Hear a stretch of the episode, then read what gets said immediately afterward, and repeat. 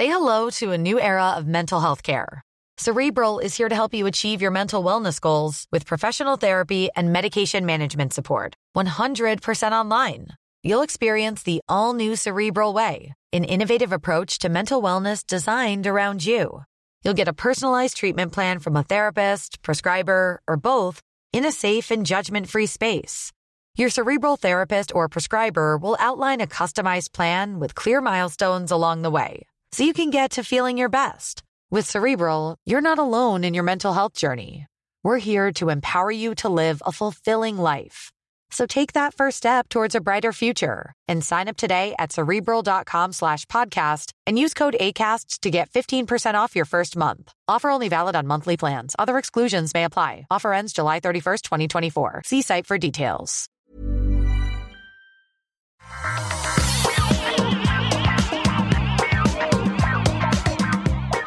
Bonjour à tous et bienvenue sur cet épisode spécial du Rendez-vous Tech. On ne va pas couvrir l'actualité puisqu'on est dans les fêtes, en plein dans les fêtes de fin d'année et que vous passez de bons moments, vous vous amusez bien, vous êtes peut-être en train de partir ou de rentrer dans la famille, vous avez du temps à perdre et du temps à remplir. Et du coup, vous vous êtes dit, ah super, j'ai un rendez-vous tech. Euh, et oui, on est là. Nous, on ne prend pas de vacances. On enregistre des épisodes spéciaux super intéressants pour vous distraire et vous faire passer un bon moment.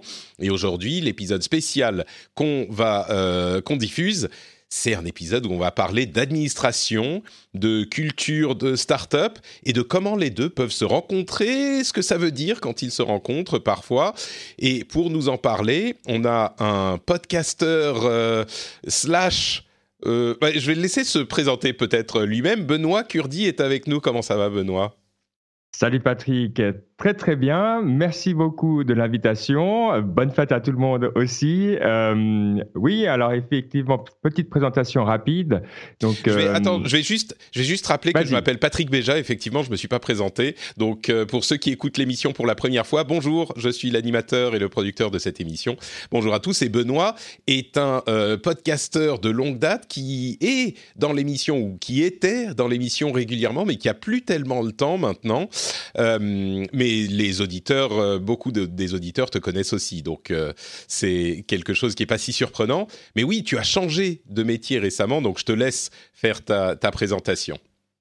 Ouais, effectivement. Euh, donc, si, si, je me présenter rapidement, euh, je travaille depuis euh, de nombreuses années dans le monde de la tech avec un intérêt pour tout ce qui est entre le, le côté IT et le côté humain. Alors, au début, je travaillais, euh, j'ai commencé ma carrière dans ce qu'on appelle la linguistique computationnelle, c'est-à-dire comment on utilise les ordinateurs pour euh, faire du traitement textuel, mais aussi de la voix, etc. Les trucs qu'on connaît bien aujourd'hui, hein, qui sont sur tous nos produits. Euh, et donc c'était intéressant. Ça m'a amené chez Google pendant euh, trois ans environ en Irlande.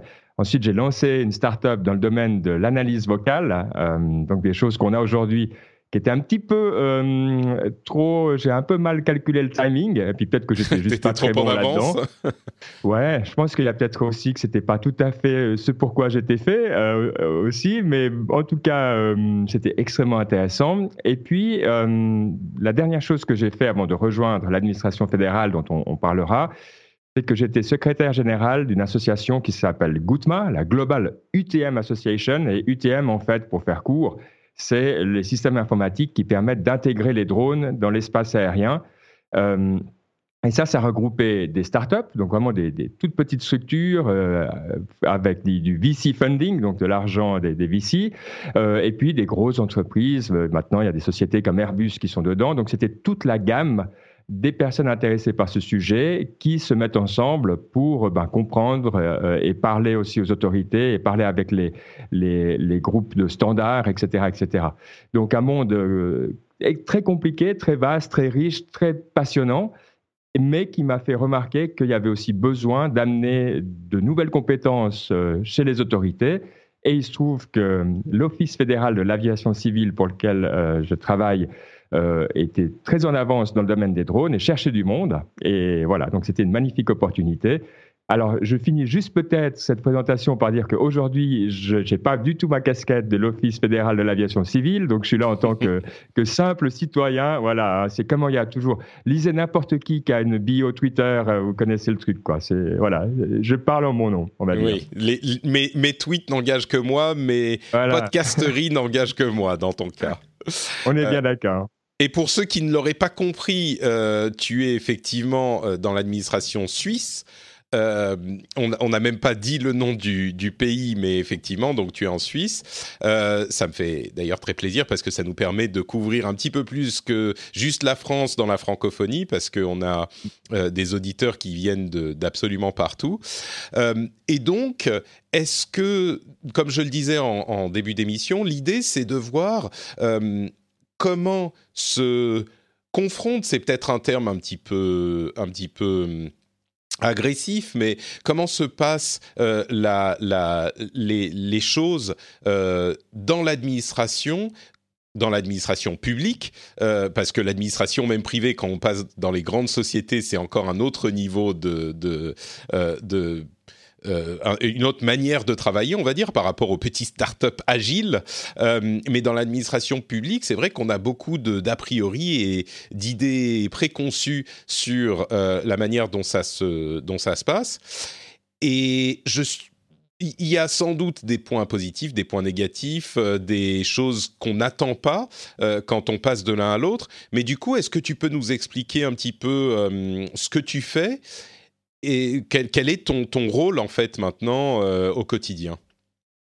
Ouais, alors avec euh, plaisir. Pour donner donc le, cadre, on, a compris que je m'occupais de, drones et de leur intégration. Il y a un mot qu'il faut comprendre qui va revenir, qui s'appelle U-Space euh, en Europe. Et USpace, justement, c'est euh, toute une série de services qui, qui permet d'arriver à ce but. Alors, qu'est-ce que ça veut dire typiquement USpace, c'est euh, You, genre euh, toi en anglais ou Non, c'est U, trait d'union space. D'accord. pourquoi ça s'appelle comme ça? Euh, il y a quelques années, euh, à Varsovie, euh, juste avant une réunion, il fallait trouver un nom pour ce programme. Il y avait un nom qui existait qui était UTM, le Unmanned Traffic Management, mais qui avait été développé par la NASA et donc aux États-Unis. Et l'Europe s'est dit, attends, nous, on veut avoir notre propre nom parce qu'on a notre propre façon de faire, etc. Donc, ils ont trouvé ce nom et ça s'est un petit peu perdu. Pourquoi U-Space Au début, c'était mm. Urban Space. Après, il y avait un jeu de mots, You and Me. Space. D'accord. Bref, je crois que c'est ce genre de truc, tu sais, c'est des noms. C'est toujours intéressant de voir d'où ils viennent. Là, c'était un petit peu parce qu'il fallait trouver quelque chose. D'accord. Et ça, ça a collé. Donc maintenant, on appelle ça USpace. Et dans ces services USpace, a typiquement l'enregistrement des opérateurs qui sera obligatoire à partir de l'année prochaine, par exemple, dans toute l'Europe. Tu as l'identification à distance euh, des drones, euh, qui deviendra aussi obligatoire. Euh, tu as aussi l'échange de plans de vol, par exemple.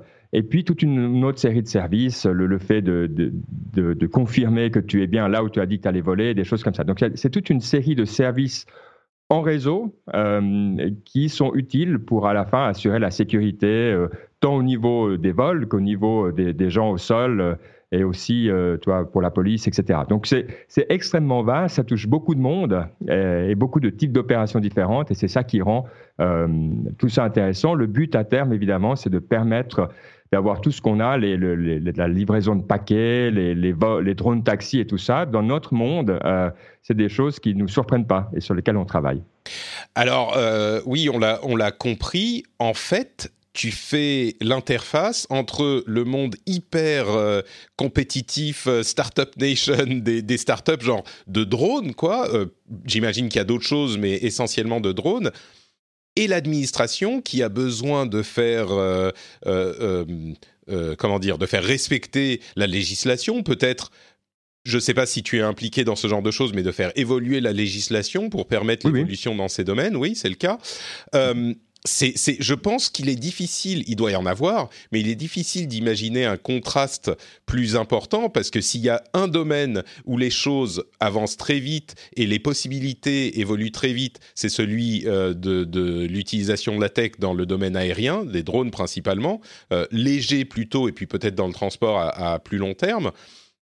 Et euh, quelque chose qui non seulement a, est un domaine de l'administration qui a une, lourdeur euh, by design, parce qu'il faut que les choses changent lentement pour qu'elles ne changent pas n'importe comment, mais qui mhm. en plus implique du, du, de la sécurité euh, et, cet, élément est, d'une importance euh, capitale. Donc euh, le contraste est quand même, est quand même grand, quoi. Oui, et, alors si tu veux, c'est un besoin qui n'est pas nouveau, mais qui devient de plus en plus pressant pour les administrations, c'est de savoir comment on peut évoluer à la vitesse de la technologie. Alors pour prendre un exemple vraiment simple et dont on parle énormément ces temps, c'est les réseaux sociaux. Donc au début, évidemment, en tant que, régulateur, tu, te dis il faut laisser aller les choses pour ensuite pour comprendre et ensuite pouvoir réguler. Le souci qu'il y a avec cette façon de faire, c'est que si tu attends trop et, s'il n'y a pas une capacité à réagir vite quand c'est nécessaire, eh bien on arrive dans des, dans des moments où on est tellement en retard que finalement on n'arrive plus vraiment à influencer. Euh, et donc, on comprend tous, euh, qu'on soit dans l'administration ou pas, que il faut cette capacité de l'État à réagir rapidement et de manière proportionnée, pas trop vite, pas trop tard, à l'innovation. La question, c'est comment le faire. Ça, ça c'est un des aspects. Mais peut-être j'aimerais aussi, euh, pour celles et ceux qui sont euh, intéressés par le sujet, citer quelqu'un euh, pour commencer qui s'appelle Mariana Mazzucato. Alors pourquoi je parle d'elle? C'est une prof, euh, maintenant elle est italienne, hein, de nom ça s'entend. Elle est prof à la London Business School. Elle a écrit un bouquin qui s'appelle The Innovative State. Euh, je crois pas qu'il est malheureusement euh, The Entrepreneurial State, pardon. Il n'est pas traduit en, français, je crois, mais elle montre comment finalement toute une série de, technologies qu'on utilise aujourd'hui, le plus évident, hein, celui qu'on connaît tous, c'est Internet, n'aurait pas pu être créé par le, le secteur euh, privé uniquement. Euh, il faut une collaboration entre l'État et le privé pour que ça arrive. on ne peut juste pas faire autrement. Et je trouve que ça, c'est extrêmement intéressant. Donc l'idée, euh, pour moi, c'est pas de voir comment on amène l'innovation dans l'État pour être plus efficace, mais c'est de voir comment des structures gouvernementales peuvent collaborer avec euh, l'industrie pour amener les nouvelles innovations qui sont justement contrôlées. après, le monde n'est jamais parfait, hein, mais, mais tu vois l'idée. Donc c'est mais il y a un équilibre à trouver là, effectivement. Exactement. Ce qui est, sûr, c'est que, euh, comme tu le disais, on le constate tous les jours, même dans l'émission, on en parle tout le temps. Euh, l'innovation. Euh, je ne sais pas si on peut dire s'accélère, mais en tout cas, l'innovation est assez rapide. Et l'État, mmh. je l'évoquais, c'est intentionnellement que les choses ne peuvent pas bouger trop vite parce que sinon on peut avoir des conséquences euh, politiques qui sont néfastes. Et les contre-pouvoirs font que les choses ne peuvent évoluer que relativement lentement, qu'il faut trouver des compromis, qu'il faut euh, être d'accord, qu'il faut que de nombreuses personnes soient d'accord, c'est pas facile, mais c'est euh, c'est conçu comme ça pour une certaine raison. Et effectivement, on se rend compte aujourd'hui, en particulier, il y a eu des étapes d'innovation par le passé technologique dans les dans les derniers siècles. Mais aujourd'hui, c'est vrai que ça va euh, peut-être euh, plus vite, et on se rend compte, l'exemple le plus important, c'est celui des réseaux sociaux où les choses sont allées tellement vite que c'est peut-être un petit peu difficile à influencer. On, va euh, parler. Peut-être un, des, un des aspects, si je dois te dire, pour qu'on rentre directement dans les, les sujets qui sont euh, délicats. Je, voulais, euh, te, je voulais te poser la question, tu vas me dire si on, si on peut en parler avant ou après, mais peut-être mm. euh, faire un court rappel euh, de, de l'état de l'industrie aérienne tech, donc les drones. Qu'est-ce qu'ils peuvent faire vraiment aujourd'hui? Parce qu'on a beaucoup de, de, fantasmes sur le futur, d'idées peut-être un petit peu irréalistes sur ce qu'il est possible de faire aujourd'hui. je ne sais pas si tu veux parler de ce sujet que tu voulais évoquer avant ou si on évacue cet aspect pour que les gens sachent de quoi on parle, quoi. Non, tu as raison. Parlons, parlons de ça euh, avant. Je pense que euh, si on veut faire très simple, aujourd'hui, euh, l'industrie des, drones est principalement opérée par des personnes, alors évidemment pour le loisir, bon, ok, pour prendre des photos de vacances, mais si on parle du côté commercial, par des personnes qui n'ont pas besoin d'avoir un drone qui va très loin. Alors, qui sait, par exemple, typiquement euh, les personnes qui, les géomètres, euh, qui vont aller euh, faire des inspections. Donc, ça inclut aussi les métiers comme les architectes, euh, toutes les personnes qui font des films, etc. Donc, en gros, eux, ils ont besoin d'avoir un drone euh, qui peuvent euh, piloter à vue parce qu'ils ont quelque chose à filmer ou à prendre qui est proche. Euh, ça, c'est une première partie. Il y a beaucoup, beaucoup, beaucoup de gens qui utilisent. C'est-à-dire, c'est devenu un outil il y a une grosse conférence qui s'appelle Intergeo, qui est pour les géomètres. je dis géo parce que c'est en Allemagne. D'accord. Et euh, là, le, le, bah, le, les drones, c'est un outil, mais ils l'ont dans le coffre, comme ils ont plein d'autres outils plus ou moins chers dans le coffre, et, et c'est pas plus, pas moins que ça, quoi. Par contre, il y a d'autres besoins qui arrivent, euh, qui sont des, des besoins d'aller plus loin, typiquement pour ce qu'on appelle les inspections linéaires. Alors, sous ça, c'est simplement, par exemple, les voies de chemin de fer, euh, les pipelines, les oléoducs, les, les, les, tout ce qui est électrique, etc. Donc là, on a besoin de, ben, de voler longtemps et loin pour faire des inspections. Il y a une société française qui tire son épingle du jeu là-dedans. Elle s'appelle Altametris. À l'origine, elle vient de la SNCF, donc euh, le lien est assez évident. Euh, et bah, typiquement, c'est le genre de société qui arrive à faire, parce qu'ils ont euh, une compétence de convaincre et de, faire les choses bien, qui convainc l'administration. Eux, ils font des vols à distance de manière régulière. Donc c'est pas euh, pas une start-up qui qui a un rêve. C'est des gens qui volent tous les jours pour vraiment faire des, rendre des services euh, de manière commerciale. Donc, ça, c'est un petit peu l'état d'où on est. Et puis évidemment, derrière, on a d'autres euh, qui arrivent. Euh, typiquement, Amazon a un centre aussi en France pour tout ce qui est l'intégration des drones, mais eux, ils veulent évidemment livrer leurs paquets. Donc, c'est pour de la logistique. Et il y a d'autres sociétés comme Lilium, peut-être pour en citer une, qui est en Allemagne, qui veut faire des transports de personnes. Donc, on voit que il y a tout un écosystème qui se développe. Et, quand tu dis qu'il veut faire, excuse-moi, quand tu dis qu'il veut faire du transport de personnes, là encore, c'est des choses qui sont euh, euh, euh, à quelle étape? Alors voilà, donc les deux premiers que j'ai cités, elles existent, elles se font, elles se développent. Mais elles se développent, genre elles font vraiment du, du, elles transportent des gens commercialement? Alors non, pas celle-là. Ah la livraison de paquets et la livraison de personnes. Donc la livraison de ah paquets, ça arrive. Il y a déjà des endroits dans le monde où ça se passe. Donc on voit les premiers points. Par contre, la, livraison de personnes, le, transport de personnes, ce qui est juste aussi. Hein. Mais le transport de personnes, ça, c'est l'étape expérimentale qui pose beaucoup de questions intéressantes parce que pour un petit pays comme la Suisse, qui a une très bonne infrastructure, par exemple, euh, bah, évidemment, est-ce que c'est intéressant? Qu'est-ce que ça veut dire? Les questions qu'on se pose comme régulateur là-dedans, c'est pas tellement que ça vole. Je pense que beaucoup de gens se disent euh, ah on va passer beaucoup de temps à regarder que ça vole. Oui, évidemment, on le fait. Mais il y a, d'autres questions toutes bêtes qui se disent. Tu veux dire que ça vole bien, que ça s'écrase pas?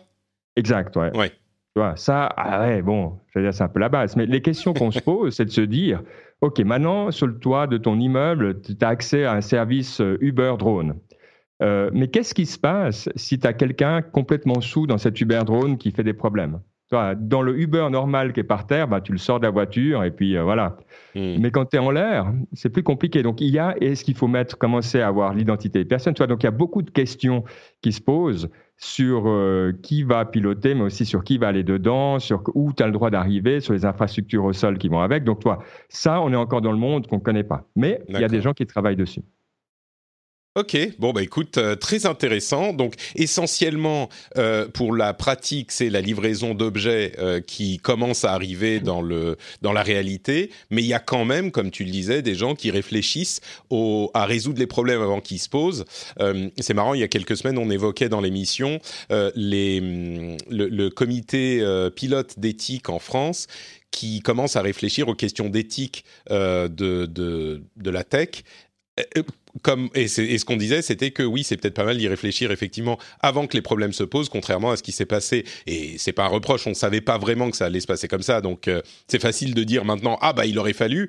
Mais bon, en tout cas là, euh, contrairement à ce qui s'est passé avec les réseaux sociaux, là on se dit on va réfléchir aux conséquences avant, et c'est ce que vous faites aussi et de manière euh, très pratique, j'ai l'impression peut-être un petit peu plus pratique que philosophique chez nous. et donc tu voulais évoquer tout à l'heure un une question problématique. Je ne sais pas si je t'ai fait oublier la Non, non, c'est juste, mais je crois qu'il y a une question qui revient souvent quand je, quand je vois euh, sur les réseaux sociaux euh, des personnes qui s'expriment euh, sur la relation du gouvernement à l'industrie. On, on, part souvent sur la question des lobbies. On dit ah voilà les lobbies, c'est des, affreux, ils viennent influencer le gouvernement pour que la société voilà serve leurs besoins à eux, etc. Ce qui n'est pas toujours faux. Hein. Je dis pas que c'est pas quelque chose qui peut exister, mais je pense que euh, c'est important de cadrer ça différemment. Euh, le gouvernement, euh, voilà, comme toute institution humaine, bah, a besoin d'avoir des ponts vers la société civile pour, euh, bah, pour comprendre ce qui se passe. Parce que la dernière chose qu'on veut, ça je pense qu'on pourra tous être d'accord, c'est un bureaucrate, alors dans son bureau, que ce soit à Berne, à Paris euh, ou à Helsinki, qui d'un coup réfléchit, décide tout seul en écrivant sur le papier, voilà, les règles, ça va être ça. Donc ça, je pense qu'on est d'accord que la situation initiale, on n'a pas envie de ça. Euh, ou ceux qui ont envie de ça, je, je suggère de, de, réfléchir aux conséquences de, de ce que ça voudrait dire. Donc on a besoin de ces liens. Alors évidemment, euh, comment on les gère? Ça, c'est la, la, la, grande question. Ben, il faut travailler avec des sociétés. Et du moment qu'on travaille avec des sociétés, il y a du lobby qui arrive. Parce mmh. qu'elles vont venir nous dire, euh, voilà. forcément, un minimum d'influence. Euh, ouais. Voilà. Donc effectivement, ce qui est important, c'est pas tellement le lobby qui est mal. Donc c'est la transparence. Pour donner un exemple concret de comment nous on travaille avec ça, on travaille énormément avec euh, l'industrie et ça inclut donc les startups et des petites sociétés locales, etc. Mais ça inclut aussi des, sociétés comme Google, Amazon, Uber et autres. Euh, mais l'idée c'est qu'on fait, on travaille ensemble sur des projets concret. Donc typiquement, on a dû mettre en place, enfin on veut mettre en place en Suisse l'identification à distance des drones. Donc on a ouvert euh, une sorte, c'est pas des hackathons, mais c'est des journées de test. Donc c'est un petit peu des hackathons euh, où on va inviter toutes ces sociétés sur à travailler ensemble sur des standards euh, donnés pour nous montrer comment ça fonctionne. Et quand on fait ça, non seulement on a le côté. C'est une sorte de marathon de démo, quoi, pour que vraiment vous compreniez dans la pratique les, les choses, c'est ça? Voilà.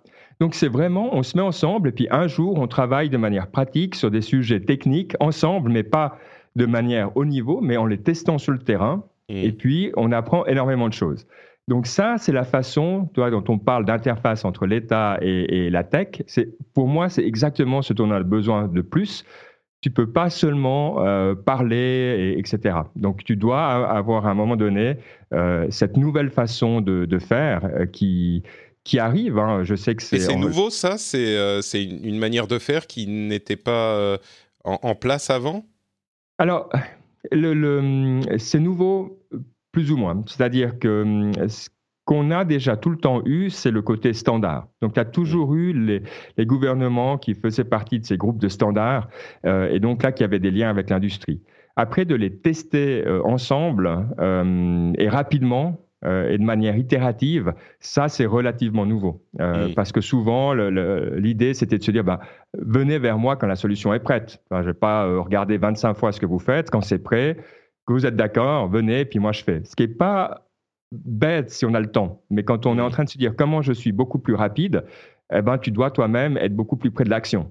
Donc, c'est-à-dire que voilà. vous, vous regardez euh, des nouvelles technologies pendant qu'elles sont en train d'être développées. Comme ça, vous, vous pouvez. C'est pas seulement l'industrie. Tu me dis si je comprends bien. Hein, c'est pas mm -hmm. seulement l'industrie qui vient vous dire, bah, bah voilà ce qu'on est en train de faire et on vous montre comment ça marche. Mais vous avez vous aussi des retours pendant le développement pour dire, euh, oui, ok, alors ça, ce que vous faites, c'est pas mal, mais euh, là, si vous le faites comme ça, ça va poser tel problème. Donc, est-ce que vous auriez une solution pour l'éviter? C'est comme ça que ça et fonctionne? Exactement ça. Et ça, c'est relativement nouveau parce que voilà, euh, ça demande euh, ben d'être de, aussi de comprendre ce qui se passe et d'être plus proche. Ce qu'il y a d'intéressant, c'est que tu regardes au niveau de, de comment c'est structuré. Il y, a des, il y a des pays et c'est là où il faut quand même reconnaître aux États-Unis un certain. Euh, ouais, ils, ils, sont, ils sont doués pour, pour la transition des technologies. C'est-à-dire que dans notre monde, il y a, la NASA a fait énormément de travail sur l'intégration des drones dans l'espace aérien parce que la NASA, il y a deux A. Euh, mais un, c'est airspace. Donc, un, c'est pas que le, c'est pas que le space, mais l'autre, c'est le, c'est l'administration airspace et space. Mmh. Donc, euh, il s'occupe de, de, de, tout ce qui est, euh, ben voilà, le, le trafic aérien. Euh, et la NASA a fait énormément de travail. Ils ont énormément mis l'industrie ensemble. Ils ont beaucoup travaillé. Et ce qui est arrivé après, quand ils ont été plus ou moins d'accord, ils ont été vers les autorités américaines, qui s'appellent la FAA. Vous connaissez peut-être si vous suivez maintenant l'histoire de Boeing, vous les voyez souvent cités. Mais la FAA a pris le travail de la NASA. Ils ont tout un système bureaucratique, bref, on ne va pas rester là-dedans, mais qui permet de faire la transition entre la NASA et la FAA. Et du coup, quand la FAA commence à se mettre en marche, ils se mettent en marche déjà sur des, sur des systèmes qui sont testés, compris, packagés, si on veut dire, pour l'administration.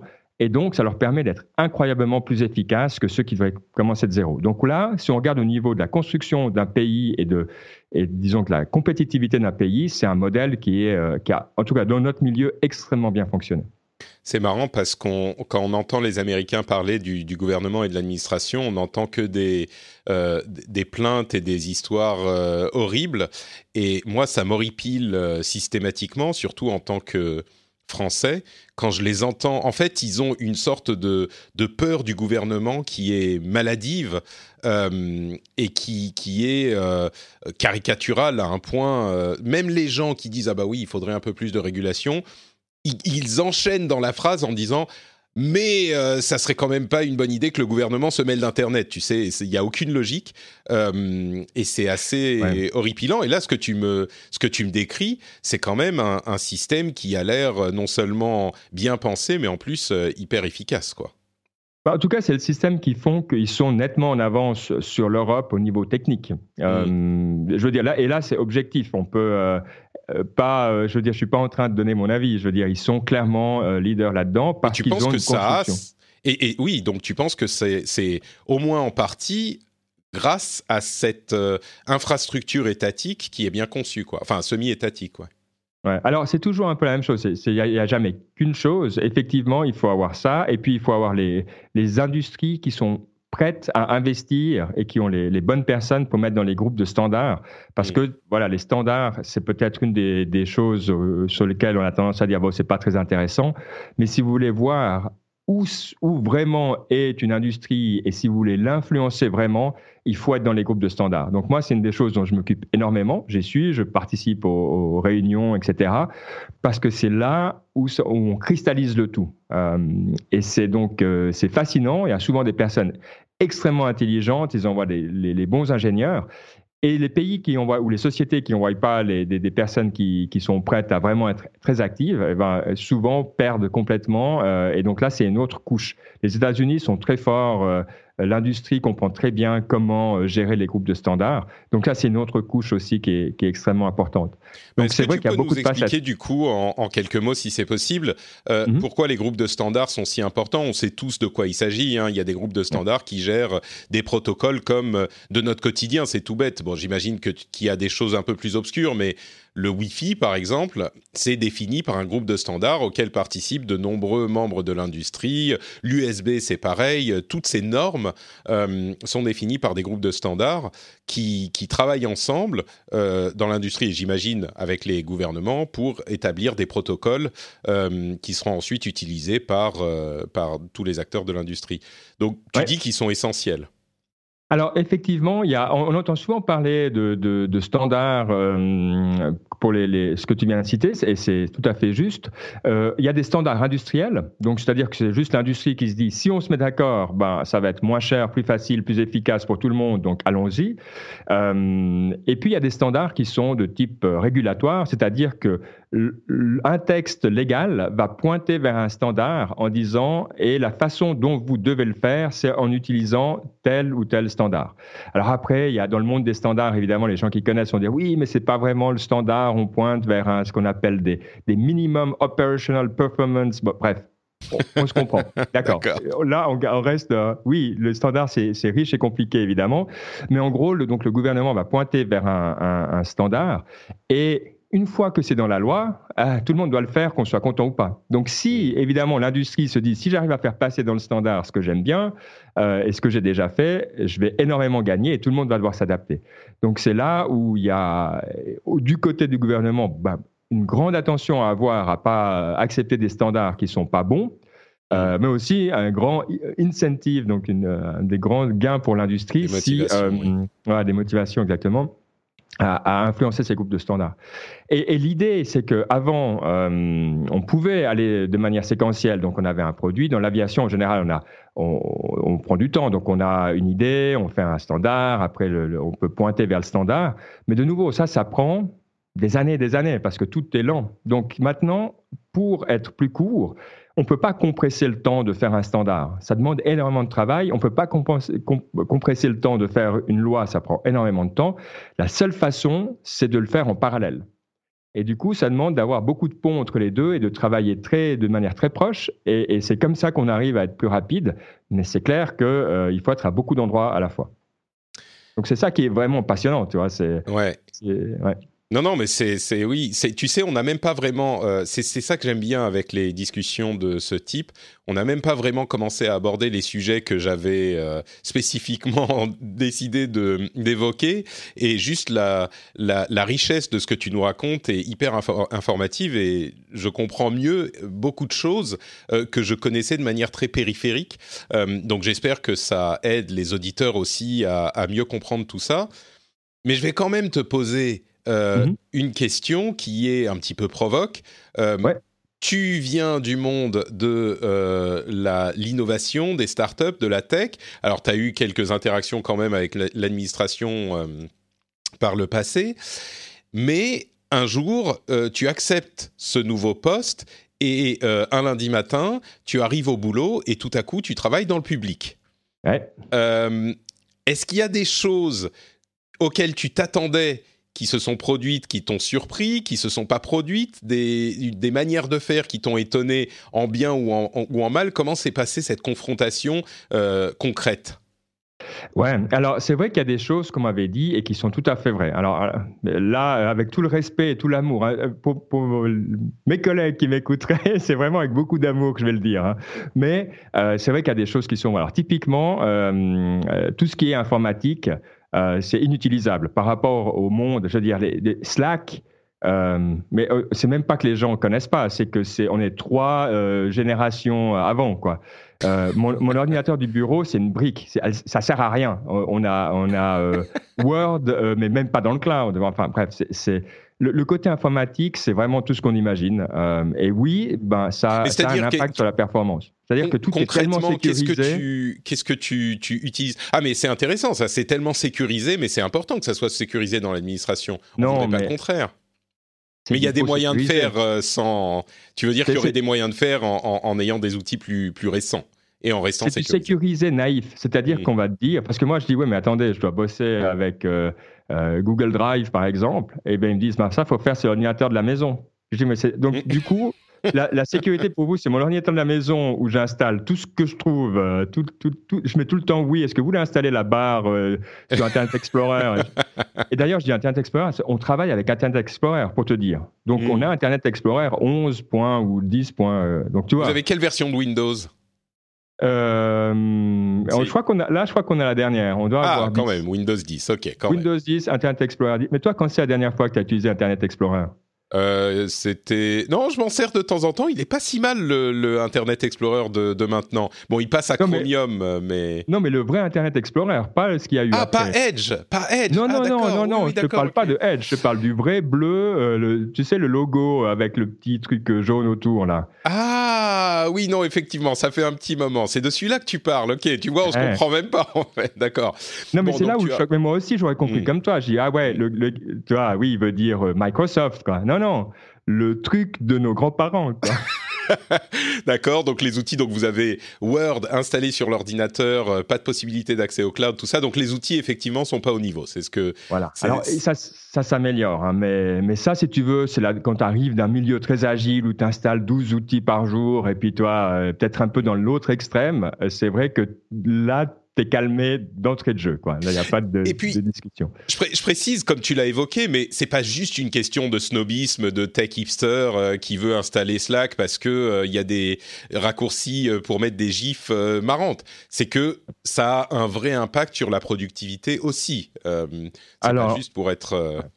Ouais. Je, peux, je peux confirmer, sincèrement, pour avoir vécu les deux, c'est vrai que tu sais pas tant que tu l'as pas fait, mais là, euh, moi, je leur dis, hein, je pense que je suis 20% moins efficace euh, à cause de l'informatique. Ce qui est énorme, énorme. Euh, le temps perdu, c'est euh, c'est non seulement le temps perdu objectif, puis tu sais la, charge mentale, euh, c'est absolument incroyable. Mais peut-être l'autre truc euh, qui est aussi vrai, c'est tu sais c'est l'unité de temps. Qu'est-ce que c'est une unité de temps dans une société Dit euh, bah, tout le reste sur comment tu imagines ta fonction? en général, dans le monde des startups, si tu demandes une demi-heure à quelqu'un, ou toi dans le monde des entreprises un peu rapides, c'est beaucoup. Donc, quand tu demandes une demi-heure, tu as un vrai truc à dire. Euh, je t'essaye de faire aussi vite que possible. Dans l'administration, notre unité de temps de base, c'est une heure, une heure et demie, et les réunions de deux heures sont vraiment très, très, très courantes. Mmh. ce qui est aussi ben, quelque chose très, très, que très courant, deux heures? Ah ouais, deux heures. Moi, j'en ai plusieurs par semaine, mais à l'aise, quoi. Vraiment, toi, c'est pas. Donc une heure et demie, deux heures, c'est vraiment une unité qui est pas du tout. Donc si je vais vers un collègue et je dis, je vais prendre une heure et demie de ton temps demain, euh, ben, si la personne est disponible, ils vont pas me dire mais une heure et demie, mais c'est fou, t'as complètement perdu la notion des choses. Non, chez nous c'est ah ok d'accord très bien. Alors on va, et on se pose et puis on discute et puis on réfléchit. Alors pour être euh, juste, pourquoi c'est souvent aussi long, c'est qu'il faut regarder les choses sous tellement d'aspects que c'est compliqué. Ben, il y a toujours une loi, il y a la loi. Euh, nous, typiquement, on n'est pas que dans, l'aviation. On a des, les lois sur la nature, les lois sur les finances, les lois euh, sur la protection des données, les lois. Donc, il y a toujours tellement de couches que c'est vrai qu'en une demi-heure, tout ce qu'on peut faire, c'est lister les problèmes, les difficultés. Donc, mmh. c'est pas forcément voilà, mais c'est vrai que c'est du coup un autre rythme de manière générale. Euh, et puis, mais peut-être pour dire aussi le, une autre chose qu'on m'a dit, euh, et qui est vrai, c'est que c'est clair que du coup, euh, l'avantage du gouvernement, c'est qu'on a accès facilement à, à tout le monde. Donc le carnet d'adresses et la position du gouvernement fait qu'on peut très facilement accéder à tout le monde. Alors ça, dans le monde des startups, pour avoir accès, ça peut prendre des jours et là, on perd beaucoup, beaucoup de temps. Il faut des introductions, il faut être malin, il faut feinter, il faut trouver, il faut mmh. aller aux conférences. Ça, c'est dans le gouvernement, c'est pas le cas. C'est rarissime que, alors on demande que quelqu'un prenne pas ton appel, quoi. Tu veux dire là, euh, c'est si, si tu décroches ton téléphone, euh, on va te donner accès à la personne et tu seras, il sera disponible pour un ou elle sera disponible pour un, un, rendez-vous et c'est vraiment ça concrètement que, que tu es en train de nous dire, c'est ça? Voilà, exactement. Donc c'est là où on gagne du temps par rapport euh, à mon expérience dans le monde privé, ou, si t'es pas énorme, ça peut être, en tout cas en tant que startup, c'est vite très très compliqué d'avoir accès. Hmm.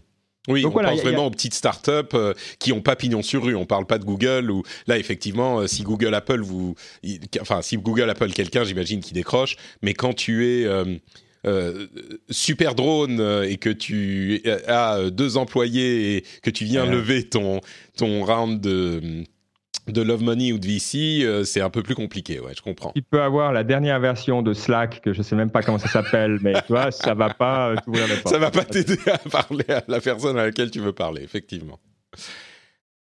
Donc c'est vrai que c'est un milieu comme ça où euh, c'est vrai c'est clairement différent, il y a des choses qu'on imagine, mais par rapport à à ce qu'on m'avait dit, euh, c'est clair qu'il y, a une inertie. Donc, euh, qui s'exprime sur les outils, sur le temps. Sur... Donc l'inertie, elle est un petit peu dans, mais un peu par, euh, par design. Hein. C'est pas que euh, parce que voilà les gens veulent pas. Un petit peu aussi, hein, faut être honnête. Il n'y a pas que des gens hyper motivés dans l'administration, ça faut pas mentir. Euh, mais un peu aussi, c'est parce que voilà, il faut le temps de digérer, il faut le temps d'être sûr que tout le monde a coordonné. Donc on passe énormément de temps à coordonner avec tout le monde. Et ensuite, là, tu avances. Mais quand tu avances, une fois que tu as dit des choses, toi, c'est réglementaire. Donc, c'est vrai que ça s'implique à tout le monde. Alors, c'est bien, comme tu l'as mentionné au début de l'émission, il faut prendre le temps. Ça, c'est vrai aussi, et c'est des choses que j'apprends. Hmm.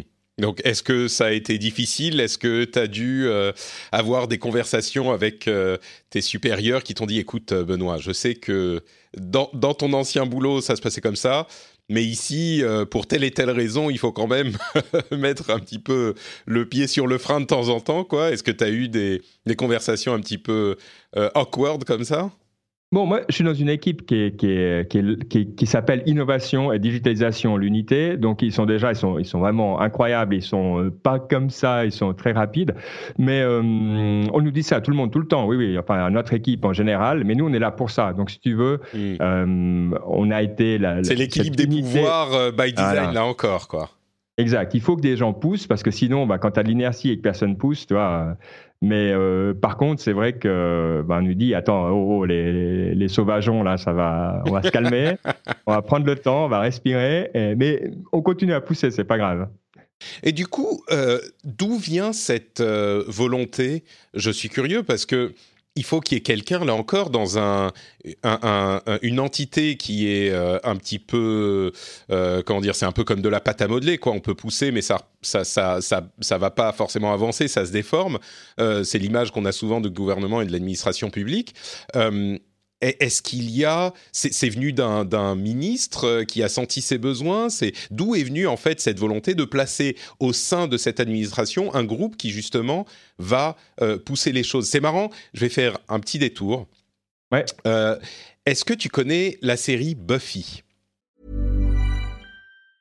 As a person with a very deep voice, I'm hired all the time for advertising campaigns. But a deep voice doesn't sell B2B, and advertising on the wrong platform doesn't sell B2B either. That's why, if you're a B2B marketer, you should use LinkedIn ads. LinkedIn has the targeting capabilities to help you reach the world's largest professional audience.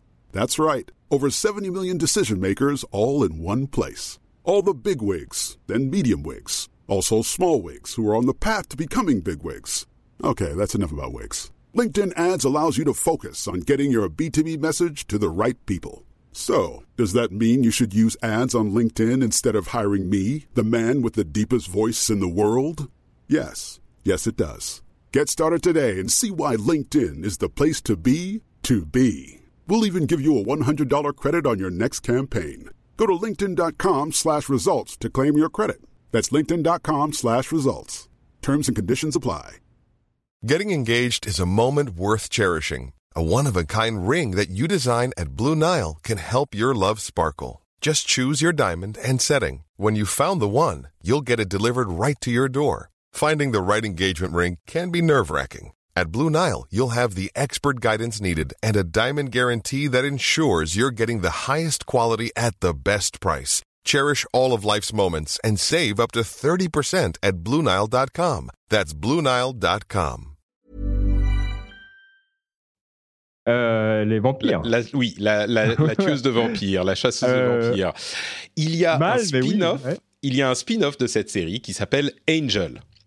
Et dans la série Angel, euh, l'un des vampires, qui est un vampire un petit peu spécial, euh, qui se bat contre l'empire du mal et des démons, est invité à euh, devenir en fait une unité particulière dans ce qui est littéralement la société des démons dans euh, le monde. Tu vois, il y a une société qui gère les activités démoniaques et il y a quelqu'un dans cette société qui lui dit bah écoutez, euh, Monsieur Angel, vous vous battez contre nous depuis longtemps. Pourquoi ne pas venir dans la société et changer les choses de l'intérieur? Et c'est vrai que parfois, euh, de l'extérieur à se battre sans relâche contre les forces du mal, peut-être qu'on n'a pas autant de, résultats que si on essaye de venir de l'intérieur et que dans une euh, organisation de ce type, je parle toujours de l'entreprise démoniaque mondiale du monde de Buffy et les vampires, euh, s'il y a une personne à la tête qui se dit bon il faut qu'on change, il faut qu'on évolue,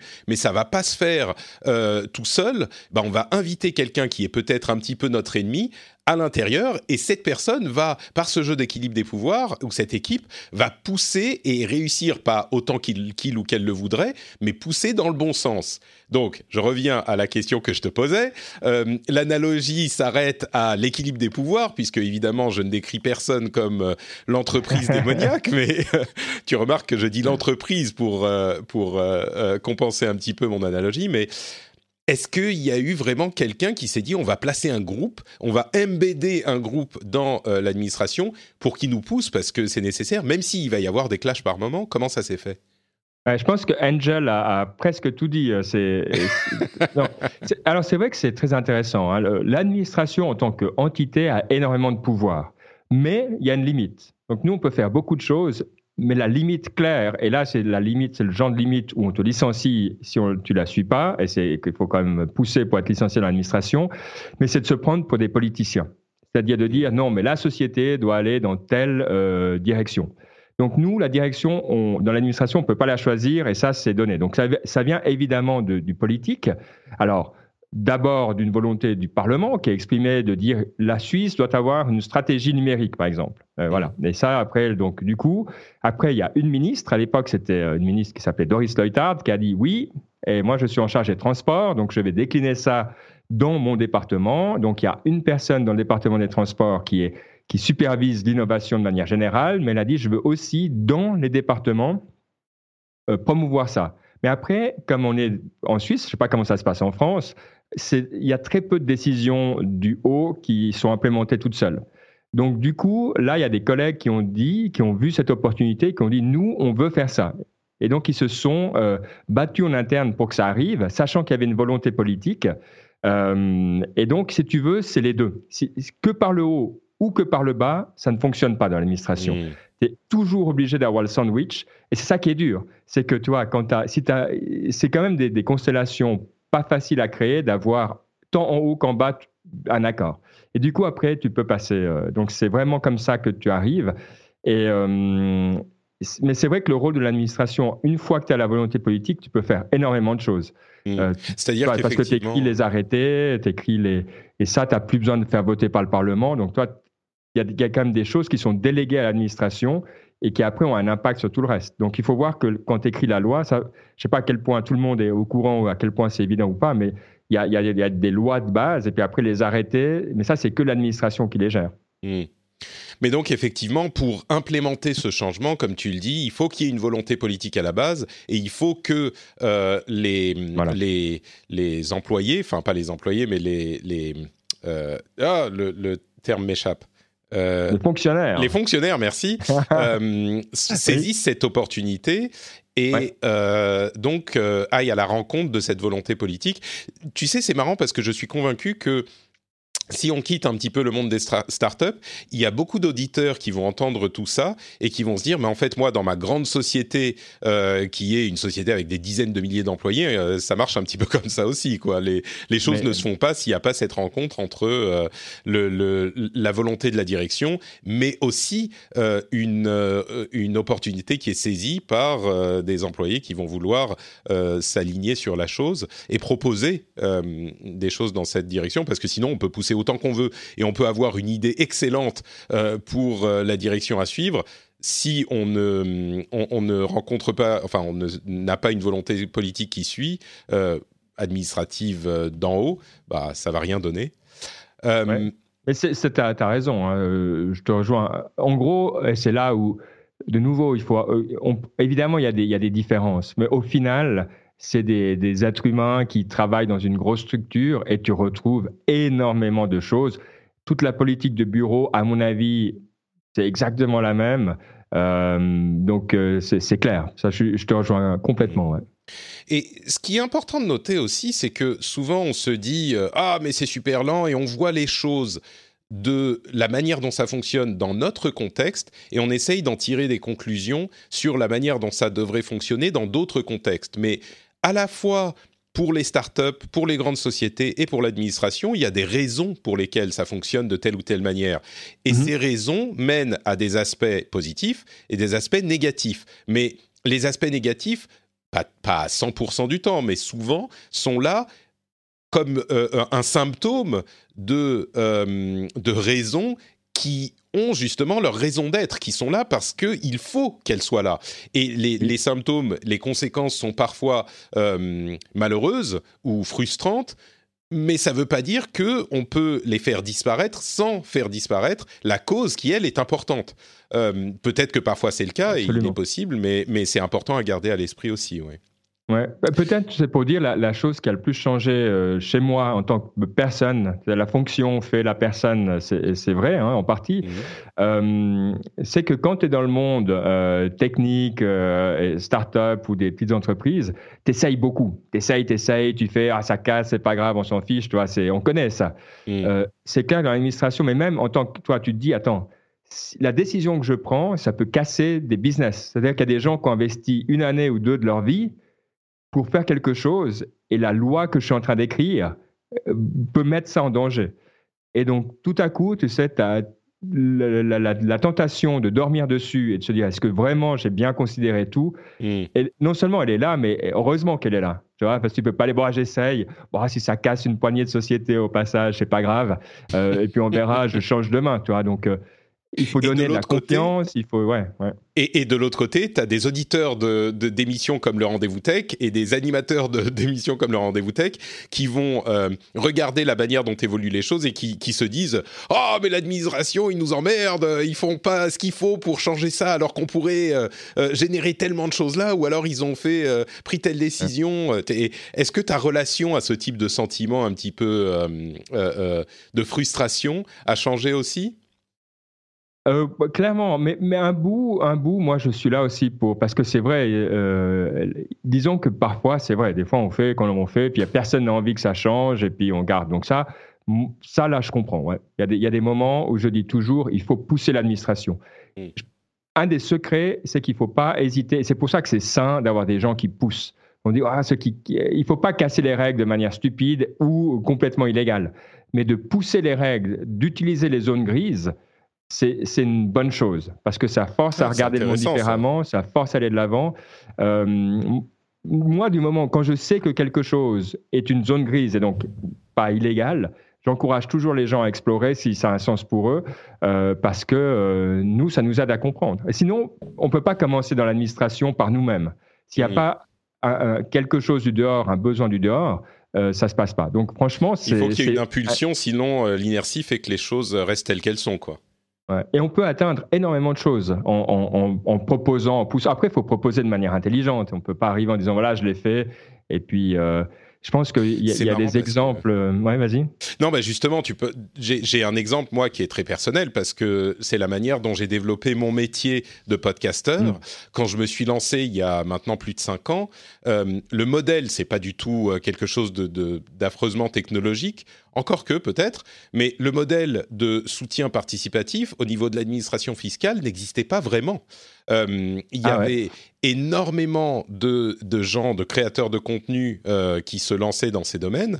Euh, enfin, énormément. Il y en avait quelques-uns, mais énormément d'entre eux faisaient les choses de manière, on va dire, pas très propre et ne déclaraient simplement pas les revenus ou les déclaraient comme revenus sur eux, personnels, et donc n'avaient pas de structure pour gérer ça et donc ne payaient pas les taxes, les impôts de société, etc. Et moi, donc, j'ai voulu faire les choses dans les clous parce que euh, j'espère que vous le savez maintenant, je suis un petit peu euh, obsessif compulsif de la de l'ordre et donc j'ai fait les choses bien, mais comment faire pour intégrer les soutiens donc qui sont euh, assimilés à des dons alors que les dons, normalement, dans l'administration, au niveau fiscal, c'est imposé à 60%. C'est interdit pour les sociétés, pour des raisons éthiques diverses. On n'a pas le droit de faire des dons à mmh. des sociétés, en France en tout cas. Et pour intégrer ça, euh, ça a été hyper compliqué pour le faire bien. Et j'ai eu besoin de euh, d'énormément de réflexions, de partenaires, de, de... Et, mais l'administration fiscale, en fait, tout ça pour dire que euh, la chose n'existait pas et donc il a fallu justement pousser dans les zones un peu euh, euh, moyennement grises pour que les choses évoluent. Et au fur et à mesure, moi je suis arrivé on va dire quand les choses avaient commencé à avancer à 20%. Aujourd'hui c'est très très propre et ça se fait très bien je crois. Mais moi en tout cas on a développé des moyens. Mais pour vous donner une idée, ma, femme et moi avons travaillé pendant des, semaines, et ma femme est juriste, donc elle, a pu euh, faire les choses correctement, mais on a travaillé pendant des semaines avec les juristes de Patreon pour faire un truc qui rentre dans les clous de l'administration française, mais c'était de, l'innovation juridique, quoi, de l'innovation fiscale, euh, qui nous permettait justement de faire les choses bien sans faire de, la, euh, comment on dit, de l'optimisation, mais, euh, mais définir les règles d'utilisation et la manière dont passent les commissions pour que tout soit payé là où il faut, c'était pas facile, et c'était une chose qui, qui était, qui n'existait pas avant, donc oui, c'est pas J'adore cet exemple. dont tu parles, mais ouais. Non, c'est, mais c'est exactement ça. Parce que si tu veux, tu as un besoin qui est réel, qui est honnête. Tu vois, tu, je veux dire, sincèrement, tout le monde gagne à, à réfléchir à ça. Comme tu as dit, la situation initiale, elle faisait du sens parce que bah, à l'époque, il y avait pourquoi tu faire un don à une société? C'est vrai, c'est juste. Et puis, euh, et, puis, il a fallu trouver. Des... Je trouve que, écoute, non seulement c'est tellement un bon exemple que je crois que je vais te, te l'emprunter et te citer dans certaines réunions parce que c'est exactement, exactement comme ça qu'il faut faire. Ouais, bah, c'était, c'était vraiment parce qu'en fait, pour, pour expliquer, j'en ai pas vraiment parlé aux auditeurs parce que je sais pas si ça les intéressait, mais le, le problème c'était que euh, les auditeurs payent une société américaine en plus euh, qui ensuite me reverse une commission. Et donc, euh, la commission, comment je fais pour facturer le truc? Mais en plus de ça, la TVA, où est-ce qu'elle va être payée? Il se trouve que Patreon aide beaucoup là-dessus. Euh, et puis, pourquoi est-ce qu'il paye? Et il paye la société américaine, mais en fait, il faut payer pour un service. Donc, concrètement, vous achetez quelque chose euh, à Patreon qui me reverse une commission. Enfin, c'est très... Mais c'est un montage qui est simple quand on le comprend. Mais au départ, il y a cinq ans, on était vraiment en train de pousser au bord et ce métier n'existait simplement pas. Et, et même encore aujourd'hui, c'est un peu limite mais le métier n'existait pas du tout. C'est juste que c'était un truc. Quand je, j'en parlais à mes comptables ou à l'administration, ils me disaient mais Monsieur Béja, de quoi nous parlez-vous quoi? Qu'est-ce que vous? Mais bon, bref, voilà. Euh, mais tu vois, c'est là où, sincèrement, euh, tu as typiquement, là, ce qu'il y a d'intéressant à faire. Après, si quelqu'un dans l'administration se dit, attends, on a des nouvelles sources de financement, Là, c'est intéressant d'avoir, toi, ce genre de, de, hackathon, ou je sais pas comment l'appeler, parce que c'est mm. pas ça vraiment, mais où tu te mets d'accord, puis tu mets les gens ensemble, et puis tu regardes les dispositions, et puis toi, tu peux tester, tu peux te dire comment, comment toi tu le traiterais, comment et, et hum, après, tu en sors avec des bonnes questions. Évidemment, ça ne veut pas dire que le lendemain, tu as les réponses, mais d'un coup, tu mets une machine en marche qui va arriver avec euh, sortir une, quelque chose à la fin qui, normalement, si c'est bien fait, va, va correspondre à des besoins. C'est un très, très bon exemple. Bon, revenons sur euh, l'administration euh, euh, dans laquelle tu travailles. Est-ce que il y a d'autres choses qui t'ont surpris ou, pas surpris, ou alors est-ce qu'on passe à J'aimerais bien qu'on parle un petit peu de si tu as des contacts avec d'autres administrations dans d'autres pays. On en parlait un tout petit peu avant le, de lancer l'enregistrement. Ouais, dis-moi si tu as encore des choses que tu retiens de cette transition, ou est-ce qu'on passe à autre chose? Non, je pense que le, conseil qui est vrai pour euh, tant l'administration que pour les, tout, tout, enfin, mais c'est peut-être pour conclure ce que tu as dit, c'est qu'il faut arrêter, ou il faut, c'est faux de penser administration en termes euh, de l'administration. On peut le dire quand on parle comme ça au bar, mais quand on a besoin de quelque chose, il faut aller chercher les personnes. Euh, et ça, ça demande du boulot, mais c'est vrai quand on va dans une grosse boîte, c'est vrai n'importe où, mais, mais c'est particulièrement vrai dans l'administration. Il ne faut pas penser que l'administration euh, est d'accord. Nous, on a énormément de discussions en interne. Tous mes collègues dans tous les pays ont des, des, des fois des débats euh, vifs. Hein. Je veux dire, ça peut être extrêmement virulent parce que c'est important et il y a des points de vue très différents. Donc, voilà, il ne faut pas penser ah je dois aller à l'office fédéral de l'aviation civile donc il n'y a qu'une seule voie. À la fin, oui, à la fin du processus, il y a une seule voie, c'est l'administration et là on est tous derrière.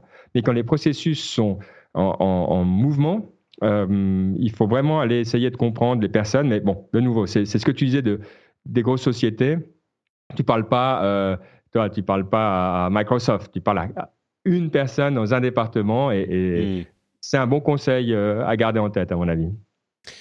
Euh, oui, vas-y, pardon. Ouais, non, alors si tu dis pour les, administrations euh, internationales, nous, on travaille énormément au niveau européen et même au niveau mondial.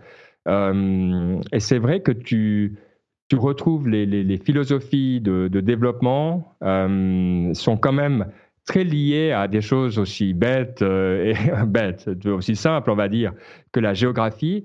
Euh, évidemment, euh, pour la Suisse, euh, bah, c'est un petit pays au cœur de l'Europe qui a une couverture, par exemple, de télécommunications qui est pas 100%, mais enfin pas loin, etc. quand tu es la Finlande, eh ben, évidemment, d'un coup, tu as un territoire qui est quand même très, très, très différent. Et je trouve que c'est ça qui est intéressant. Ce que j'aime bien, c'est que quand on parle avec nos collègues, bah évidemment, tu as tous les côtés culturels, géographiques, historiques euh, à prendre en compte. Et, ça, c'est assez intéressant parce que les mécanismes dessous, ils sont en général les mêmes, les, les mêmes problèmes, les mêmes personnes, etc. Mais par contre, c'est vrai que comment ça s'exprime, en tout cas en Europe, c'est d'une richesse et d'une variété un peu déconcertante parce que des fois, on aimerait, c'est vrai, on aimerait un peu moins. C'est juste. Mais... Est-ce que euh, tu as des, a priori qui se sont confirmés? Évidemment, je pense à la France parce qu'on aime toujours dire du, bien ou du mal du pays dont on, dont on vient. Euh, et peut-être la, Finlande aussi, parce que c'est vrai que la Finlande est un pays intéressant. C'est un petit peu plus petit, mais ils ont des challenges euh, très importants. On, on, le sait peu, mais la Finlande, c'est une population de 5 millions d'habitants mais la superficie du pays est immense et il y a des conditions euh, bah, météorologiques qui font que euh, c'est très très très compliqué de gérer. Euh, c'est un pays qui est compliqué à gérer, quoi, parce que la, mhm. Mais bon, est-ce qu'il y a des, des choses qui t'ont marqué dans ces interactions? Je parle de ces deux pays, mais peut-être qu'on peut en parler, qu'on peut parler d'autres aussi. Mais ouais, c'est deux pays très intéressants parce que je pense que typiquement avec la Finlande, on se comprend en tant que Suisse extrêmement facilement petits pays très pragmatiques euh, qui vont aller de l'avant euh, assez facilement. Euh, La France Je retiens le mot pragmatique, j'y reviendrai dans un instant. Vas-y, continue. oui. la France a, des difficultés supplémentaires. déjà, au niveau territorial, hein, vous avez des, territoires d'outre-mer et tout ça, donc vous avez une géographie qui est extrêmement compliquée également. Hein. On ne peut pas juste dire, bah, on fait pour le, la, France sans penser. Voilà, pour la métropole, exactement. Donc ça, c'est quand même une réalité. Euh, et puis, le, fait, nous, on a un gouvernement qui est extrêmement euh, stable, donc il n'y a pas de changement de majorité en Suisse. Ça permet d'éviter aussi des transitions un petit peu plus euh, compliquées.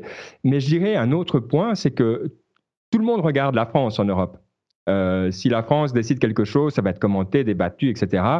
Quand la Suisse et la Finlande, hein, je ne veux pas manquer de respect à ces deux pays fantastiques, mais quand on, quand on fait des choses en tant que voilà, les gens vont dire ah c'est intéressant, c'est sympa, euh, mais mais ils vont pas euh, commencer à avoir des attitudes extrêmement euh, fortes par rapport à ça. Hmm. tandis que la France ou l'Allemagne, ben voilà, les moteurs de l'Europe, c'est pas pour eux. Donc c'est vrai que c'est un enjeu qui est fort. moi, je suis arrivé au moment où, par exemple, les Royaume-Uni étaient déjà dans leur Brexit mania, qui va être, qui est résolu maintenant, peut-être. Oui, on n'est pas. Élections. Tu sais, il faut, il faut jamais dire quelque chose de définitif quand on parle du Brexit en fait, on, enregistre, on enregistre juste avant le vote euh, hmm. de, mi-décembre, euh, qui devrait a priori donner le, vote final, et on diffuse donc en, toute fin d'année. Donc, euh, on vous redit bonne année à tous.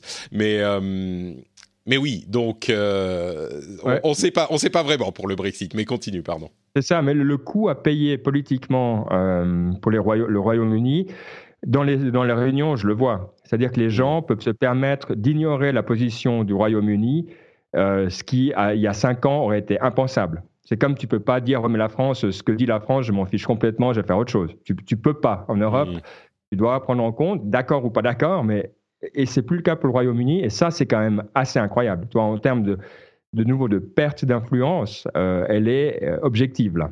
Mm. Donc c'est vrai qu'il y, a beaucoup de, choses qui se passent, mais euh, ça prend beaucoup de temps. Nous, avec la France, alors la chance que j'ai, c'est que pour ce qui est des drones, on travaille extrêmement bien ensemble. On a un peu la même vision, euh, mais pas du tout la même façon d'implémenter. Donc avec la Finlande, on se comprend de manière automatique. Avec la France, bon, on, a plus besoin de se parler pour se comprendre. puis des fois, c'est que après s'être parlé longtemps qu'on se rend compte qu'on était d'accord, si tu veux. Donc, J'aime beaucoup cette euh, description, oui, c'est pas mal du tout. C'est marrant parce que je reviens sur la question du pragmatisme. Euh, ce que tu dis, et avec beaucoup de diplomatie euh, quand même, c'est que est-ce que tu serais d'accord pour dire qu'on manque un peu de pragmatisme en, France, qu'il y a des, des avantages aussi, mais est-ce que c'est le cas ou pas? Je pense que euh, c'est clairement la, différence entre les pays nordiques en général, hein, où la Suisse est plus proche de cette euh, façon de faire là, des, pays euh, du, sud de l'Europe. la France a l'avantage d'avoir la, capacité à créer des, cadres, à créer le, système de pensée que vient rarement, ça vient rarement de la Suisse. par contre, c'est vrai qu'au niveau de l'agilité d'implémentation, c'est plus compliqué, ça c'est clair.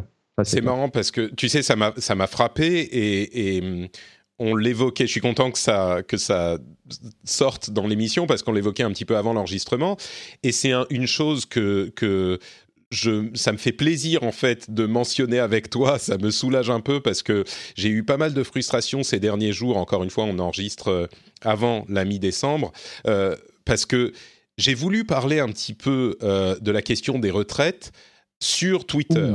Et j'ai voulu, oui, alors super dangereux, je sais, mais moi j'ai vraiment cette volonté de vouloir comprendre et je, le fais dans tous les domaines. Hein. Pour ceux qui ne savent pas, j'ai une émission en anglais qui s'appelle The Phileas Club. Euh, et, dans cette émission, je parle à des gens de plein de pays différents, de plein de cultures et de euh, backgrounds euh, très différents. Et, je parle, beaucoup avec des gens qui sont d'accord avec moi, mais les plus intéressants, c'est quand je parle avec des gens qui sont pas d'accord avec moi.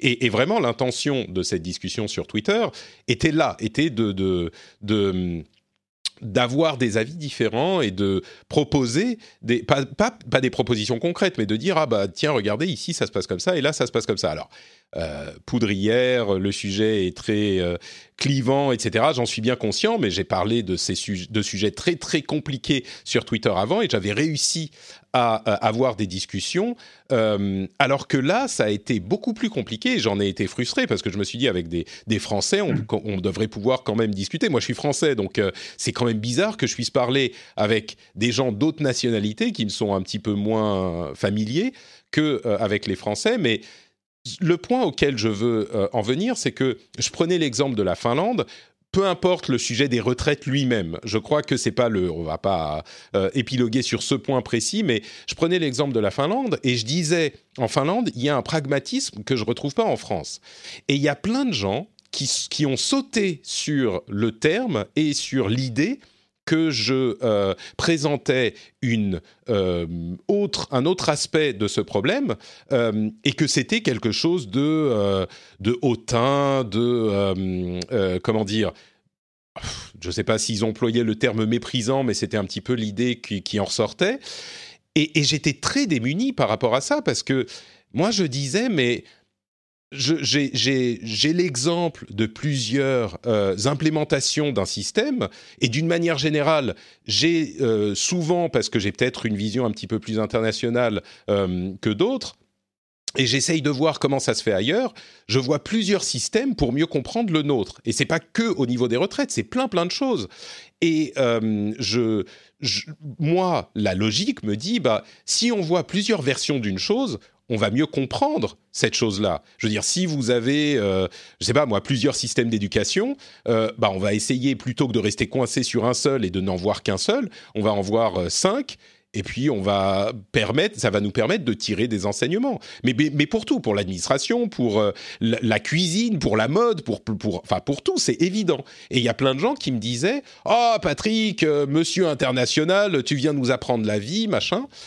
Et j'étais vraiment, vraiment démuni parce que je ne savais pas quoi répondre. Mon intention, évidemment, n'était pas de dire je sais mieux que vous, parce que c'est pas le cas. C'est juste que j'ai d'autres exemples et je me dis ah mais là regardez ça marche un petit peu comme ça différemment. Peut-être qu'il y a des choses qu'on peut comprendre. Et évidemment, encore une fois, le sujet des retraites est un sujet hyper explosif, donc c'est pas le meilleur sujet pour en parler. Mais c'est justement dans les questions qui sont problématiques qu'on va avoir des, des enseignements à tirer, d'aller voir ailleurs. Et je comprends pas moi cette, enfin j'ai essayé d'expliquer ça. Il y a vraiment un moment où, quand on va voir dans d'autres choses, on comprend mieux là d'où on vient, même culturellement. Et, euh, et c'est une chose que quand on est dans un grand pays, les États-Unis, c'est le premier d'entre eux, ils sont très très très coincés sur leur vision des choses et ils comprennent pas quand on essaye de leur euh, montrer qu'il y a une autre manière de voir les choses. Et je pense qu'en France, il y a un petit peu de ça aussi parce que la France est un pays euh, certes moins grand, moins puissant, moins influent que les États-Unis, mais quand même un pays dont la culture est importante et qui est très mmh autosuffisant. Euh, et c'est pour moi un, problème culturel, mais si on a aussi d'autres avantages, que je constate. Et, du coup, euh, le, fait que tu me parles de tout ça me permet de te poser la question est-ce que toi, tu as ce, constat aussi, ou est-ce que c'est moi qui suis sur mon cheval euh, euh, de, snobisme parce que j'ai vécu dans différents pays? Non, mais je pense qu'on revient à, l'histoire, à la géographie, etc. C'est-à-dire que oui, clairement, les petits pays, par essence, en tout cas, ceux qui arrivent à tirer leur épingle du jeu sont plus pragmatiques, et c'est vrai, le mot est juste à mon avis, mais parce que tu n'as pas le choix. Toi, prenons l'exemple. La Suisse veut influencer l'Europe sur un domaine. Déjà, on n'est pas, on ne on fait pas partie de l'Europe. Donc, c'est pas en arrivant et disait bon, hey, tout le monde, c'est comme ça qu'on va faire que ça va marcher. Donc, il faut faire beaucoup de compromis. On a l'habitude de le faire en interne. On va discuter, trouver des alliés, trouver des façons de faire. Et c'est clair qu'à la fin, la solution qu'on a en tête va jamais être la même que celle qu'on avait au début. Donc on a, nous, c'est notre pain quotidien. La Finlande, c'est la même chose. On trouve les alliés, a les, pays nordiques, on se met d'accord, hmm. et puis on arrive à aller de l'avant. La France a moins en Finlande, de faire ça. Au-delà, au-delà de la hum, culture euh, protestante, je pense qu'il joue aussi, mais la Finlande a le problème de la Russie qui est juste à côté et qui est un voisin très très très dangereux, donc il faut être pragmatique, là encore, si on veut survivre. Mais euh, ah. oui, tu dis la France a moins besoin de ça. Bah, la France a plus la capacité à faire passer des solutions euh, directement. Par contre, pour que cette solution passe, elle doit être extrêmement bien argumentée. Donc, elle mmh. doit être bien pensée, bien faite. Donc, quand la France arrive, c'est souvent avec un paquet qui, qui est complet, qui est un peu définitif, un peu plus que, que ce qu'on amènerait nous. Mais voilà, donc du coup, c'est vrai que, que ça amène une toute autre façon de se positionner et moins besoin de, de, de, faire des compromis. Donc après, pourquoi le, côté pragmatique, c'est vrai peut-être pour pas euh, être euh, méprisant, mais je pense que ce qu'on veut dire, c'est cette capacité à faire des compromis, à, à pas être tout à fait euh, à 100% dans la vision qu'on avait. Euh, ça, je pense qu'effectivement, les, les, certains pays euh, l'ont plus. Mais ce qui est marrant, c'est que ça, ça, se retrouve dans la population aussi. C'est pas que au niveau des décisions politiques d'envergure. Ça se retrouve, je pense, dans la population au, au, à tous les niveaux. Et mm, ouais, mais enfin, bon, bref, on va pas passer toute la fin de l'épisode là-dessus, mais c'est vrai que pour moi, euh, cette idée que on, ne, voudrait, on, se refuserait la richesse de voir plusieurs versions. C'est comme se dire, euh, ah bah je vais voir un, je voudrais connaître, euh, comprendre le cinéma, donc je vais regarder les films Marvel et voilà, et je vais tout comprendre au cinéma. Bah non, enfin évidemment, moi j'aime beaucoup les films Marvel, mais euh, tu comprends pas le cinéma si tu as vu que les films Marvel. Je caricature évidemment, mais c'est un petit peu, un petit peu euh, dans cette direction que, que, que je vais. Quand tu vois comment ça se passe dans différents pays, euh, tu comprends mieux comment ça se passe dans le tien, et ça s'applique à tout. Donc, euh, bon, bref. Mais oui. Je vais peut-être te donner un exemple pour mhm. montrer euh, ce que j'entends vraiment, parce que c'est vrai que c'est peut-être un peu abstrait puis qu'on peut mal comprendre. Euh, on a, nous, un document de base pour l'intégration des drones, là, je reviens vraiment au sujet, qui est. Et on va conclure avec ça, ça sera très bien. Voilà, un, CONOPS. Un CONOPS, c'est un Concept of Operations, donc un concept d'opération, et ça va dire, ben voilà, il y a tel service qui fait ça, euh, ceux qui utilisent sont telle et telle société, telle et telle personne, la police, bref. Donc ça, donne un petit peu une vision de, du système en général, quoi. Euh, typiquement, en Suisse, on a lu euh, le, CONOPS des, des États-Unis, qui, qui vient de la NASA, on s'est dit, bah, franchement, euh, à aller 85%, euh, euh, c'est ce qu'on pense, c'est ce qu'on on voit, on trouve ça bien. Donc en gros, on l'a repris tel quel, et puis on a changé un petit peu ben, les bouts où il fallait s'adapter à notre pays. Et ça, c'est ce que je dirais est une option pragmatique, c'est-à-dire de dire bon bah si c'est là et que ça marche et qu'on aime, pourquoi s'embêter, toi c'est une position qui est plus compliquée pour les, grands pays comme la France, qui va dire attends, on va faire notre truc, c'est notre vision du monde, on est, c'est notre influence dans le monde, etc. Donc, toi, je pense que pour nous, c'est, quand je dis pragmatique, c'est ça que je veux dire. Si on a un standard qui vient d'Asie ou des États-Unis ou des trucs et que ça nous va, on le prend et on dit voilà, euh, on va essayer de l'influencer un petit peu, mais on va aller là où ça se passe. Euh, je pense que cette, cette notion-là est, est, est, différente pour un pays comme la France mais par son rôle dans l'histoire, etc. De, nouveau, je veux pas. Toi, on, non, mais évidemment, il y a plein de raisons, il y a plein, il y a, plein d'explications, mais, mais tu sais, ça, ça s'applique à tout le monde. Euh, moi, j'ai, je, je me je, je, prends, euh, comment dire, j'ai des discussions interminables avec des Américains ou des gens d'autres pays en leur expliquant des principes qui fonctionnent chez nous en France, euh, et dont je leur dis, mais peut-être qu'il faudrait s'inspirer de ça. Il y a plein de choses qui sont super, super bien en France. Et, 100% ah, euh, d'accord. Nous, souvent, d'ailleurs, on prend aussi des choses qui viennent de France. Je dis, ça, ça marche dans toutes les directions. Vive la France, et la Suisse, et la Belgique, et le Canada francophone. Et euh, du coup, je me suis lancé, maintenant, je vais en oublier. Et tous les pays, attends, maintenant, il faut que tu fasses tous les pays d'Afrique francophone. Donc, attends, vas-y, je te laisse. On se revoit dans cinq minutes. Exactement. Non, mais bon, au-delà de ça, c'est vrai que c'est des, des, Bon, bref. OK. Merci, Benoît. en tout cas, intéressant. Je suis curieux d'avoir le retour de tes auditeurs, voir si on a bien traduit nos pensées ou si on n'a on a, on a pas réussi. Là, je suis curieux, vraiment. Ben, je crois, tu sais, le, problème, c'est qu'il y a vraiment une question, et c'est de là que vient cette idée de euh, snobisme ou de, de, de, prendre les gens de haut. C'est que je crois qu'il y a vraiment euh, un, phénomène social, euh, sociétal plutôt, qui est que quand on connaît qu'une seule chose, c'est la seule chose qu'on connaît et on ne peut pas imaginer comment ça se passe autrement. Et c'est le cas pour dans tous les domaines. Euh, et quand on a vécu en France toute sa vie, qu'on a une culture quasiment exclusivement française, quand je viens voir quelqu'un et que je vais lui dire non mais sors un peu de ton pays, euh, je caricature là encore, ils vont dire mais attends euh, mais va te faire foutre. Moi je n'ai pas de raison de faire ceci. Et c'est vraiment quand on en sort et c'est pour ça que de nombreux expatriés vont écouter ce, que j'en dis là et vont me dire ah mais oui oui oui tout à fait Patrick et il y a plein de gens qui vont dire ah mais ça c'est encore un discours de d'élitiste start start-upien de droite qui d'ailleurs, bon bref, c'est de bobo finlandais. Voilà, de bobo. Monsieur vit en Finlande, machin, et monsieur a voyagé, donc il se croit meilleur que nous. Mais c'est pas ça. C'est juste que quand tu as la confrontation forcée avec d'autres cultures, tu changes de, manière de penser. Et avant de l'avoir fait, tu peux pas. Et il y a plein de choses comme ça. Il y a plein plein de choses qui sont. Euh, je sais pas quand tu euh, découvres un nouveau type de cuisine, euh, des nouveaux goûts que tu connaissais pas avant. Bah avant de les découvrir, tu les connaissais pas, donc tu pouvais pas vraiment les imaginer.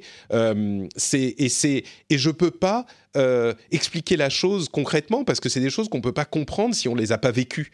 Et, donc c'est compliqué. Mais mais ça veut pas dire que Bon, bref. Euh, je suis sûr qu'il y a des gens qui vont être euh, euh, frustrés de ce que j'essaye d'expliquer, mais je le fais vraiment. J'essaye d'être aussi objectif que possible. Je ne sais pas si j'y arrive. En tout cas, c'est l'idée. Mais... Bon, Et ça veut pas dire que bravo de le faire. Ça, ne veut pas dire que j'ai plus raison que d'autres. C'est juste que pour moi, il faut, il y a des, données à prendre en compte qu'on prend pas en compte quand quand on, on, limite sa vision. Et c'est dommage. Et c'est dommage dans tous tous les domaines. Et, et c'est marrant parce que ça se ressent vraiment, et peut-être que ça c'est le truc qui parlera aux gens, ça se ressent dans tout ce que je fais.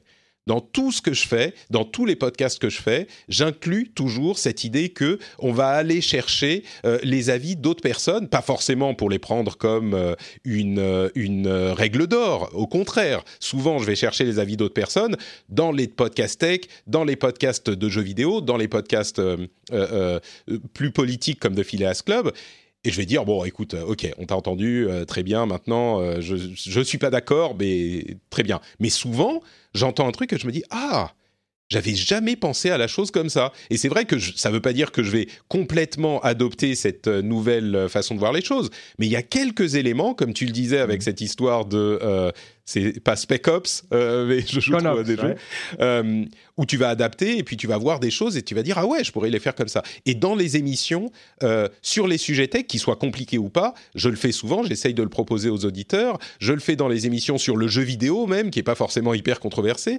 et, et ça se retrouve dans tout ce que je fais. Donc c'est vraiment quelque chose qui est qui fait partie de ma, ma personne.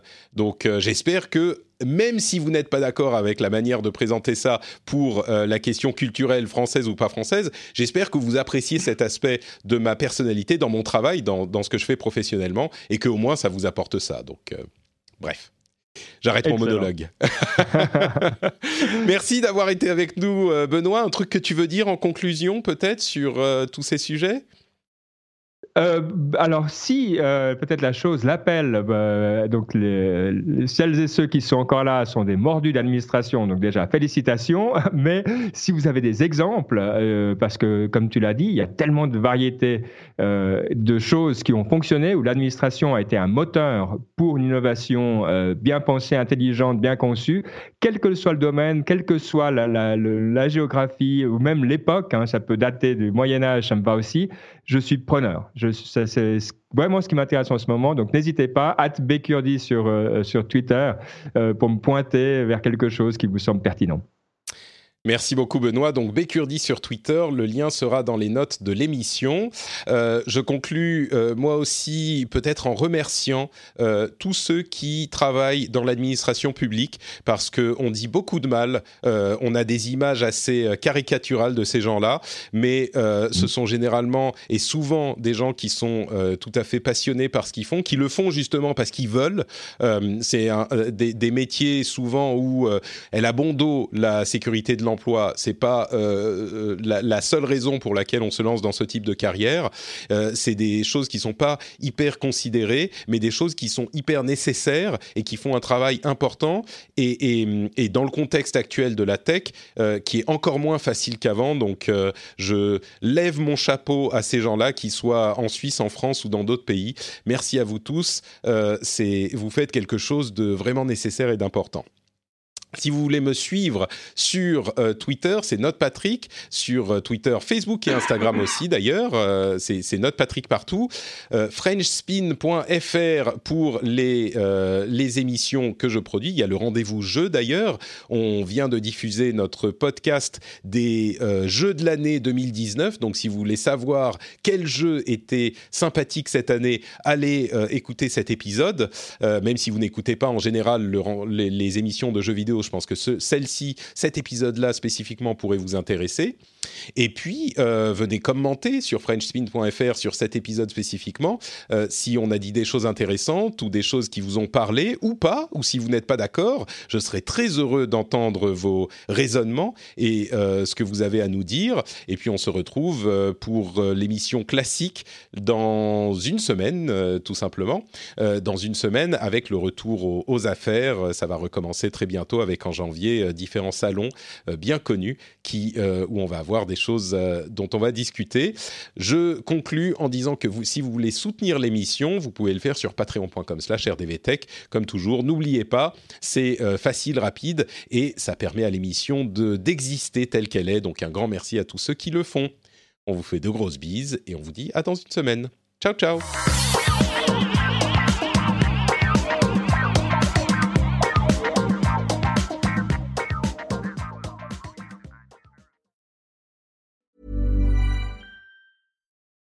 For the ones who work hard to ensure their crew can always go the extra mile, and the ones who get in early so everyone can go home on time, there's Granger, offering professional grade supplies backed by product experts so you can quickly and easily find what you need.